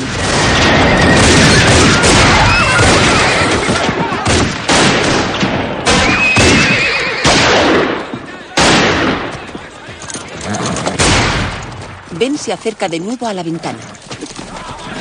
¿Han salido todos? Wade se asoma. Casi. Usted decide, general. Inquieto, Dan Evans mira de reojo hacia la calle. ¿Qué esperas que te diga, Wade? Espero que diga algo sensato. Algo que os salve a los dos. Echa un vistazo, Dan. ¿Qué te pasa? ¿No quieres verlos? Los voy a ver enseguida. ¿Y tú, chico? ¿No miras? Apártate de la ventana, William. Venga, echa un vistazo. Son animales. Todos ellos. Campos, al salón. Jackson, la puerta de atrás. Van a mataros a ti y a tu padre. Dan aparta a su hijo de la ventana. Y se reirán mientras lo hacen. Eso ya lo sabes. Diles que se vayan, ¿Por qué razón? porque no eres tan malo. Sí que lo soy. Nos salvaste de los indios, Me salvé a mí mismo. nos sacaste de los túneles, nos ayudaste a escapar. Si hubiera tenido un arma en los túneles, os habría disparado. Ben se ajusta unos guantes de piel. No te creo. Chico, no duraría ni cinco minutos dirigiendo una banda como esa si no estuviera podrido. Se pone el sombrero. Fuera. Charlie se sirve un whisky mientras vigila el hotel. Apura un vaso de un trago. En la habitación, el reloj de bolsillo marca las 3 menos 20. Este abre la puerta a Butterfield que entra muy asustado.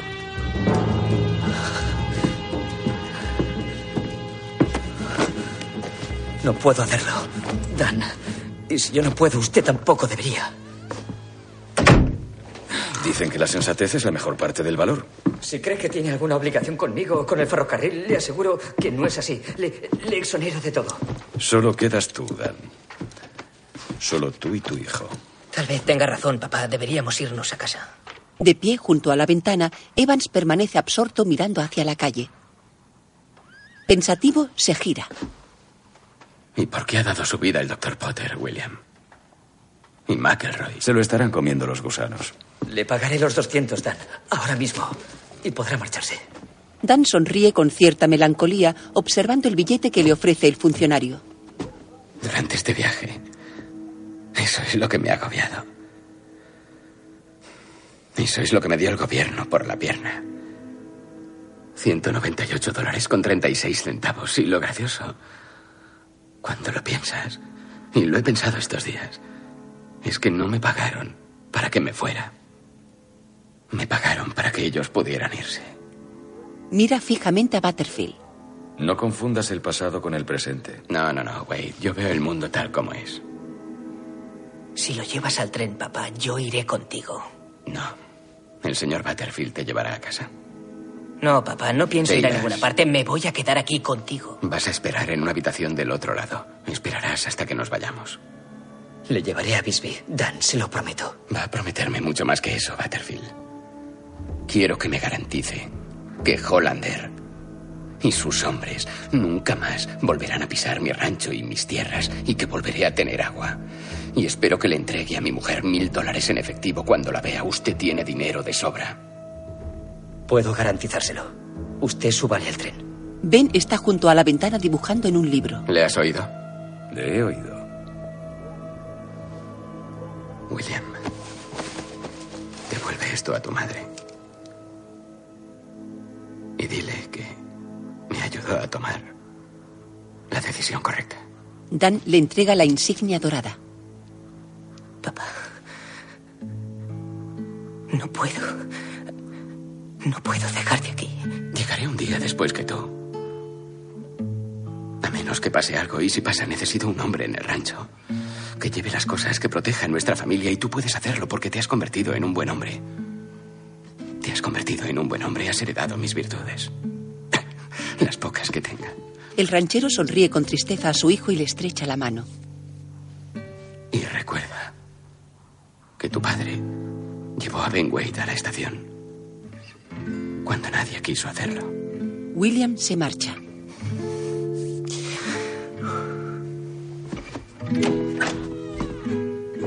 Butterfield toma su equipaje y sale de la habitación con el chico. Minutos después, Sutherland y Campos toman posiciones con sus armas en la azotea de un edificio próximo.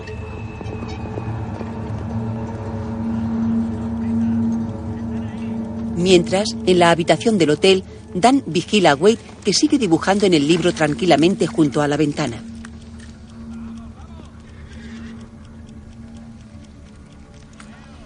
Inquieto, el ranchero estrecha el reloj entre sus manos. Enfrente, el bandido alza un instante la mirada y observa cómo Dan parece rezar. Aunque aprietes el reloj, el tiempo no se detendrá. Evans lo tira contra el suelo. Ben lo observa con gesto sereno. No tengas miedo. Quizá termines tu trabajo. Fuera, el resto de forajidos continúa tomando posiciones por los aledaños del hotel. Ajeno a esto, Wade se distrae dibujando. ¿Has leído la Biblia? Yo la leí una vez. Tenía ocho años. A mi padre le mataron de un tiro por un whisky y mi madre dijo que volvíamos al este para empezar de nuevo. Ella me dio una Biblia, me sentó en la estación de tren y me dijo que la leyera. Ella iba a buscar los billetes. Hice lo que ella me dijo. Me leí aquella Biblia de principio a fin. Tardé tres días. Ella nunca regresó. Ben clava su mirada en el rostro de Evans. En ese momento, un reloj marca las tres.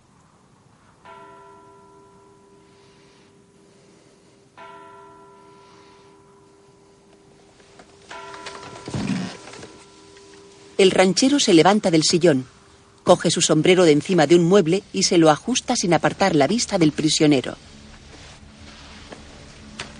Es la hora.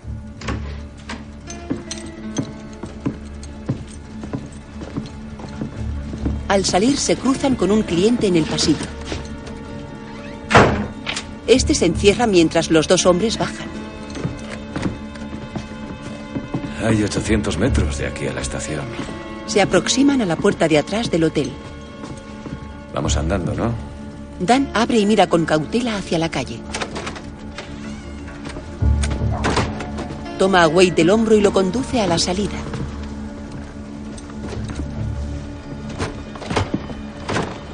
Un forajido los ve y dispara.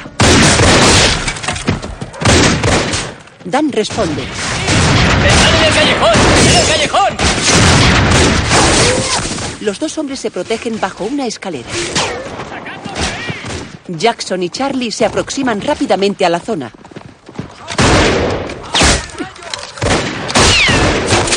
Qué suerte.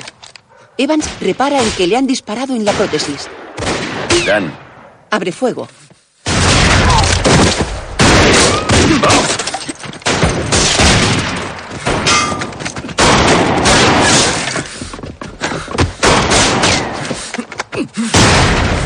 El ranchero y Ben se parapetan detrás de unos sacos y barriles que hay a la puerta de un local.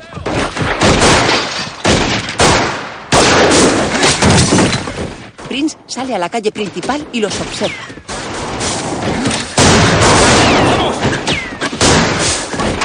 Quizá no tengas que usar tus revólveres, Charlie. Los dos hombres huyen arrastrándose. ¿Podrías explicarme la siguiente parte del plan, eh? Dan empuña ahora un revólver. Alcanza a un tipo que se acercaba.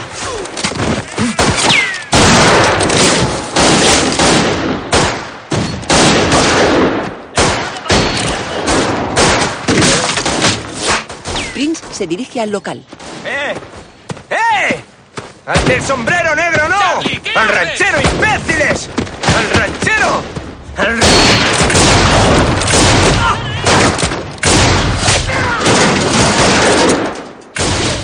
El forajido acaba con los pistoleros que acosaban a Ben y Evans.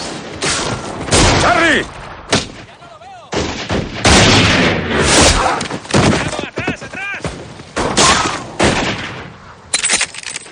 Recarga su revólver. ¡Jefe! Dan empuja un barril y abre una salida para escapar. ¡Vamos! ¡Puerta blanca, deprisa! Mientras salen corriendo, hiere a un jinete.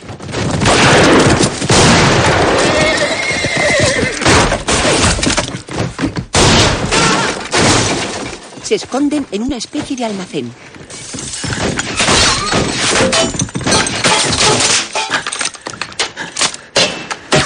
¡Vamos! No pienso seguir con esto. Lo agarra. Te voy a subir a ese tren. Tozudo como una dura. Ben lo tira. Tu hijo Se ha ido, héroe. Ya no te ve nadie. Te queda una pierna buena. Úsala para ir a casa. ¡Charlie! ¡Charlie Prince! ¡No disparéis! ¡Voy a salir! Dan se abalanza sobre el forajido, pero este lo inmoviliza. Wade se incorpora un poco y le propina un codazo.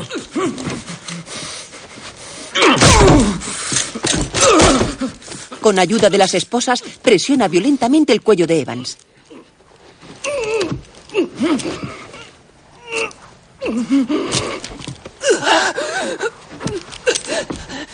Yo jamás he sido un héroe. En la única batalla en la que participé, estábamos en retirada y uno de mis hombres me disparó en el pie. Intenta contarle esa historia a tu hijo y verás cómo te mira. Al oír sus palabras, el forajido parece apiadarse del ranchero y deja de estrangularlo.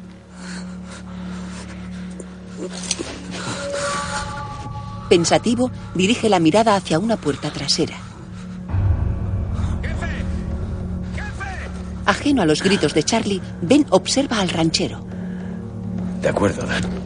Entretanto, William aguarda sentado en la cama de la habitación del hotel sosteniendo la insignia. Butterfield le acompaña. Chico. Fuera, los dos hombres siguen huyendo. ¡En los tejados! ¡Están en los tejados! Charlie les apunta. ¡Jefe!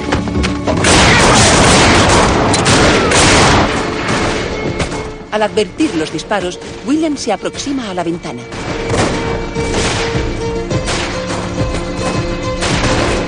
Sobre el sillón descubre el dibujo que Wade hizo del ranchero en el libro. Rápidamente el joven aparta al funcionario y huye por las escaleras. En la calle, Prince sigue apuntando a los tejados.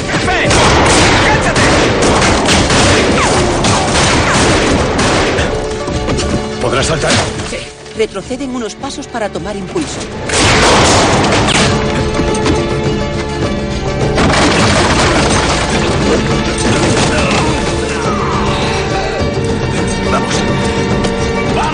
Lo ayuda a levantarse y continúan huyendo por la estructura de madera de una casa que está en construcción.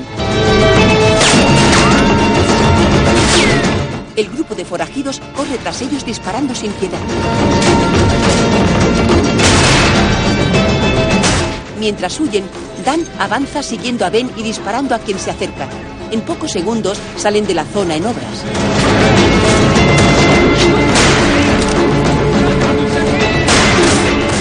Sin dejar de correr, cruzan por un asentamiento próximo a la estación del ferrocarril. Charlie los localiza dirigiéndose a una caseta y abre fuego.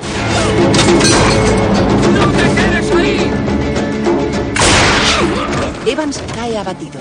¡Dispersaos!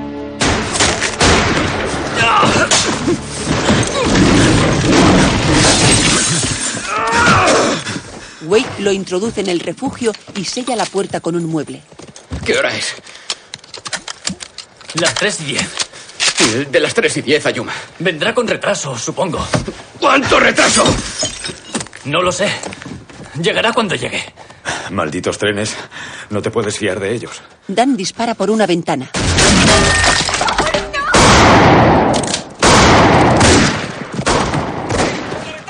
A un lado, Prince se esconde en un cercado lleno de reses.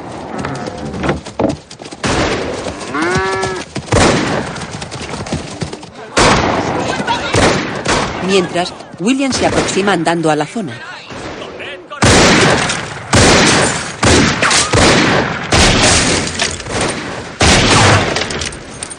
Jackson aparece con dos caballos. En la caseta, Y que sepas que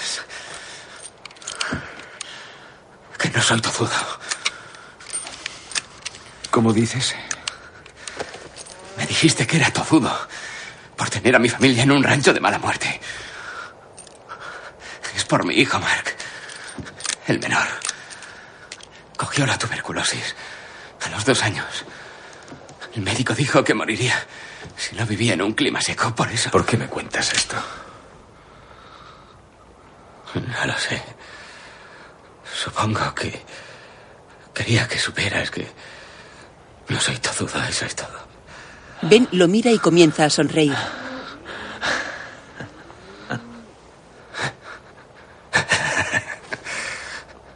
Fuera, Campos y otros miembros de la banda siguen vigilando la caseta.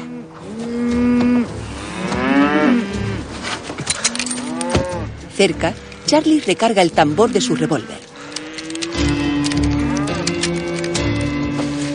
Con sigilo, se desliza por el vallado y apunta hacia la ventana. Bueno, ya que nos estamos confesando. Ya estuve en la prisión de Yuma. Dos veces. Y me fugué dos veces. Dan le sonríe. De pronto,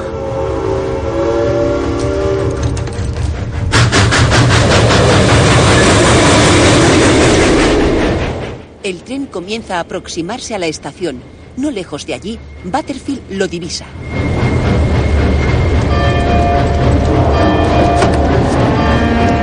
En ese momento, William abre el cercado. La locomotora se desliza lentamente aminorando la velocidad.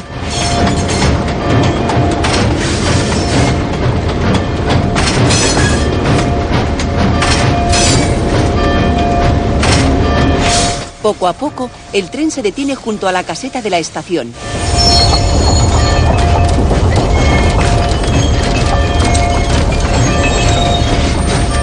Dentro, Ben y Dan asienten y se ponen en pie. Se sitúan junto a la puerta que da a los raíles. El primer vagón. La puerta corredera. El ranchero se asoma con cautela.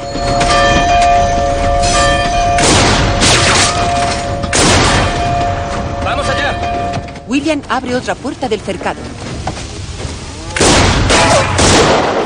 El ganado arrolla a Charlie.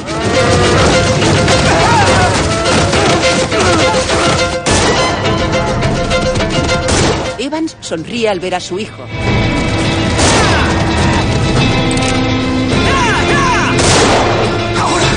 El ranchero y el forajido salen de la caseta y se apresuran hacia el primer vagón.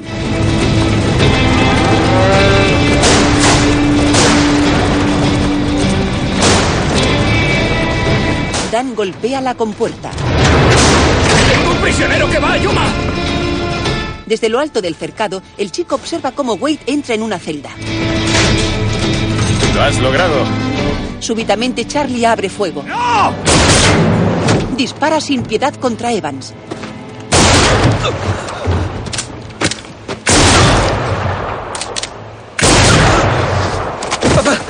William se aproxima unos metros. Ben sale de la celda y observa el cuerpo moribundo del ranchero.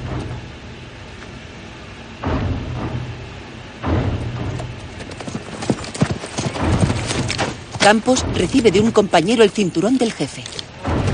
Se lo lanza a Charlie. Mientras este observa con sorna a Dan, los demás forajidos esperan a su espalda. Para ser un ranchero cojo. Es un cabrón difícil de tumbar. Wade se muestra cabizbajo. Ven. Prince le arroja el cinturón. Con gran parsimonia, el jefe de la banda saca el revólver y contempla el crucifijo dorado que lleva en la empuñadura. Charlie regresa junto a sus compañeros. Se gira advirtiendo que Ben lo mira empuñando el arma. De pronto este abre fuego contra toda la banda.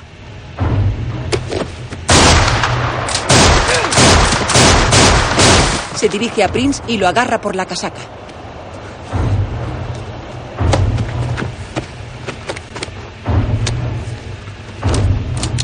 Con enorme frialdad le apunta al pecho y dispara.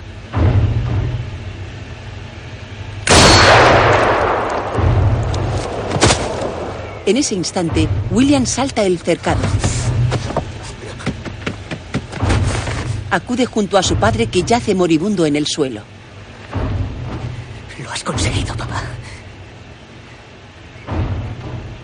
Lo has hecho.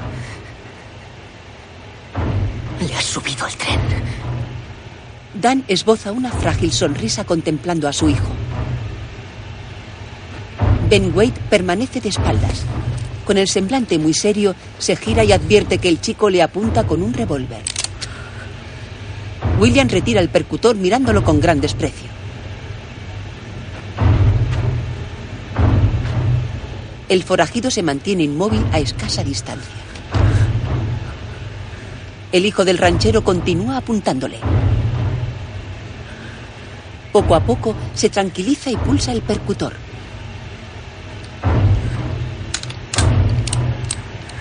Finalmente baja el arma y se arrodilla junto al cuerpo inerte de su padre.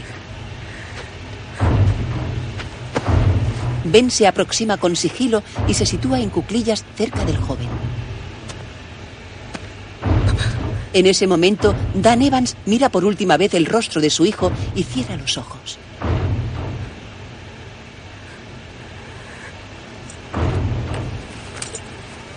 Tras comprobar que el ranchero ha muerto, Ben Wade sube al vagón. A un centenar de metros, Butterfield contempla cómo el forajido entra en la celda. Antes de tomar asiento, entrega al empleado del ferrocarril su cinturón. Un preso anciano y con barba le cede su asiento. Ben se acomoda con gesto reflexivo.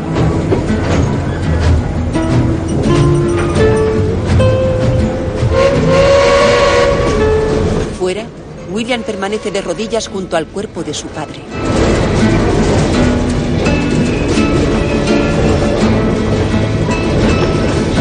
Poco a poco el tren de las 3 y 10 abandona la estación de Contation. De pronto, Ben silba.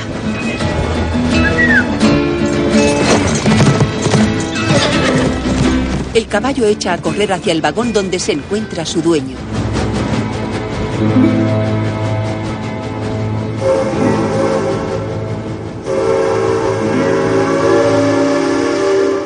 Dirigida por James Mangold. Guión de Hasselted Wells, Michael Brandt y Dere Hacks.